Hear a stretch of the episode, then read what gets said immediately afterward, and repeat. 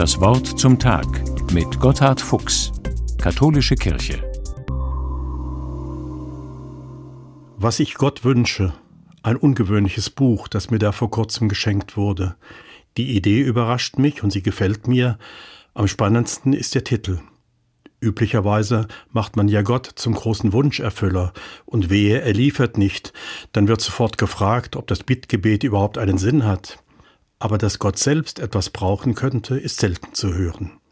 Alles Gute, das wünschen wir uns ganz selbstverständlich untereinander, aber Gott, sollte er bzw. sie auch empfänglich und bedürftig sein?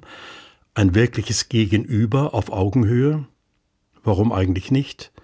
Es sind ja immer unsere eigenen Erfahrungen und Bilder, mit denen wir das Geheimnis umkreisen, das wir Gott nennen.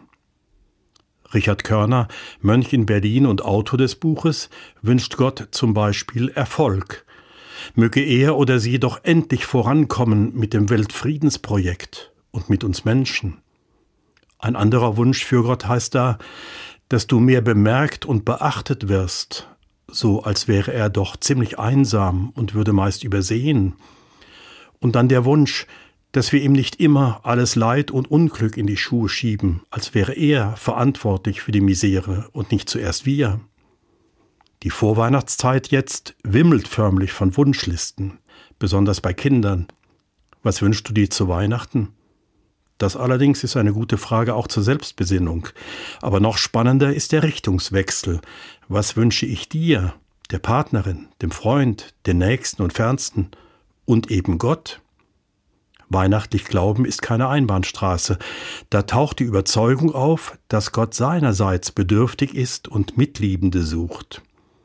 Sehet dies Wunder, wie tief sich der Höchste hier beuget, seht die Liebe, die endlich als Liebe sich zeiget.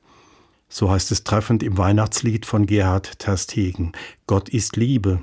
Er braucht uns nicht, sonst wäre er oder sie nicht Gott, aber er will uns brauchen, er will unserer Zuwendung bedürfen. Ist es nicht das, was ihn oder sie so sympathisch macht, so einmalig auch? Jesus von Nazareth hat diese Gottverbundenheit gelebt.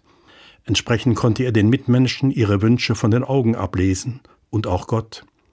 Deshalb feiern wir seinen Geburtstag. Mit ihm kommt diese Liebe in die Welt, die neu als Liebe sich zeigt, zum Beispiel im Wünschen und Schenken. Ja, auch Gott ist für Zuwendung und gute Wünsche empfänglich. Gotthard Fuchs, Wiesbaden, Katholische Kirche.